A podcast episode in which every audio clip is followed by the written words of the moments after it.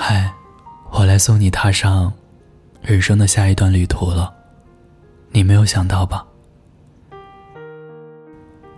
一千零九十五个夜晚，六百八十二点六公里。我一步一步向你走近，又眼睁睁看着你离我越来越远，直到今天，我再次跨越这段距离，只为能再见你最后一面。即使你可能都不会注意到我的存在。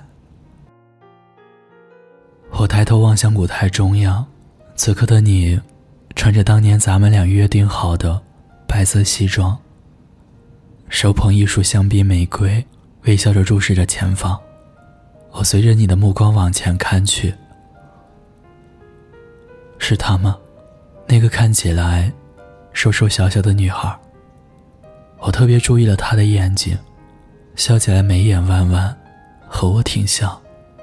不过。也仅仅只是眼睛，其他地方与我完全不同。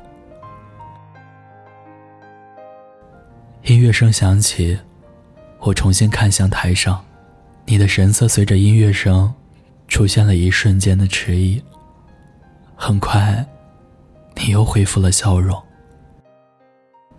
你按照婚礼的流程走向你的新娘，将捧花递给她。然后从你岳父的手中牵过他的手，步履款款的朝着舞台中央走去。接下来就是交换戒指和交杯酒。我望着自己杯中的酒，随着晃动的酒液，突然就想起来十九岁的我带着你回家的情景。那一年，你二十四岁。正是男孩子最充满青春活力的时候，可你却为了给我父母留下一个好的印象，特地打扮的比平常成熟了很多。你从出租车上下来，你左手提着给我爸买的茶叶和酒，右手捧着买给我妈的护肤品套盒，还一直不安的问我：“你的准备有没有哪里不够妥当？”我一边在心里偷着乐。一边看着小心翼翼的你，之后挽着你的胳膊，往家的方向走去。而那条从出租车下来，到我家门口的路，在那个时刻被我想象成了我们会在将来一起走的红毯。我心跳加速，面颊滚烫，转过头看着你，你也是满脸紧张。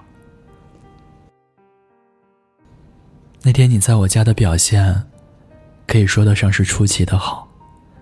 能跟我妈妈对答如流，也能跟我爸爸相谈甚欢。看着你们沟通顺畅，我以为你得到了我父母的认可，我们之间的关系也有了进一步的发展。大概是我还真的太年轻吧，把问题想得太简单了。送你回去之后，我妈神情严肃的把我拉到她面前，明确告诉我，他们不同意我跟你在一起。我爸也在一旁点头附议。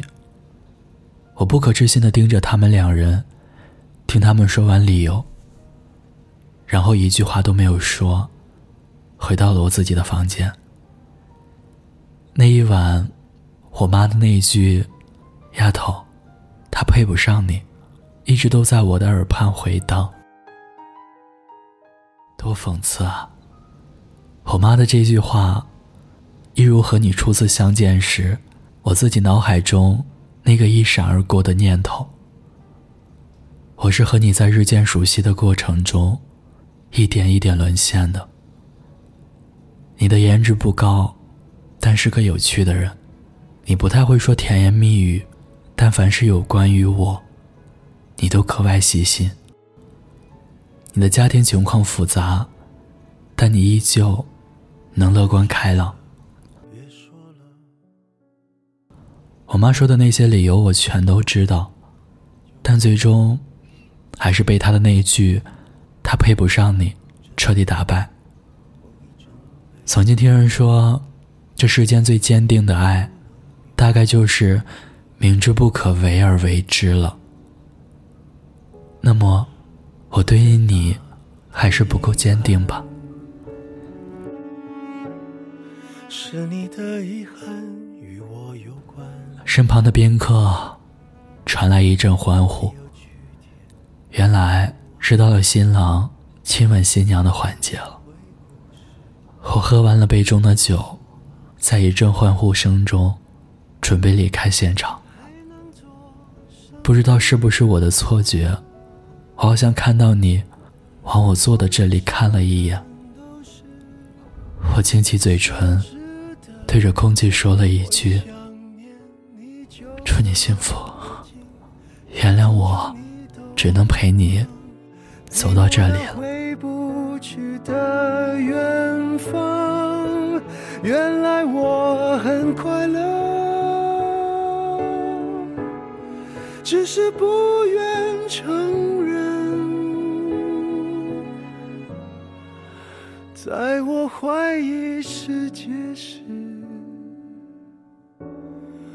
你给过我答案。孤单的夜里，有我陪着你。我是念安，微信公众号搜索“念安酒馆”，想念的念，安然的安，就可以找到我。我在古城西安，对你说晚安，亲爱的你，好梦。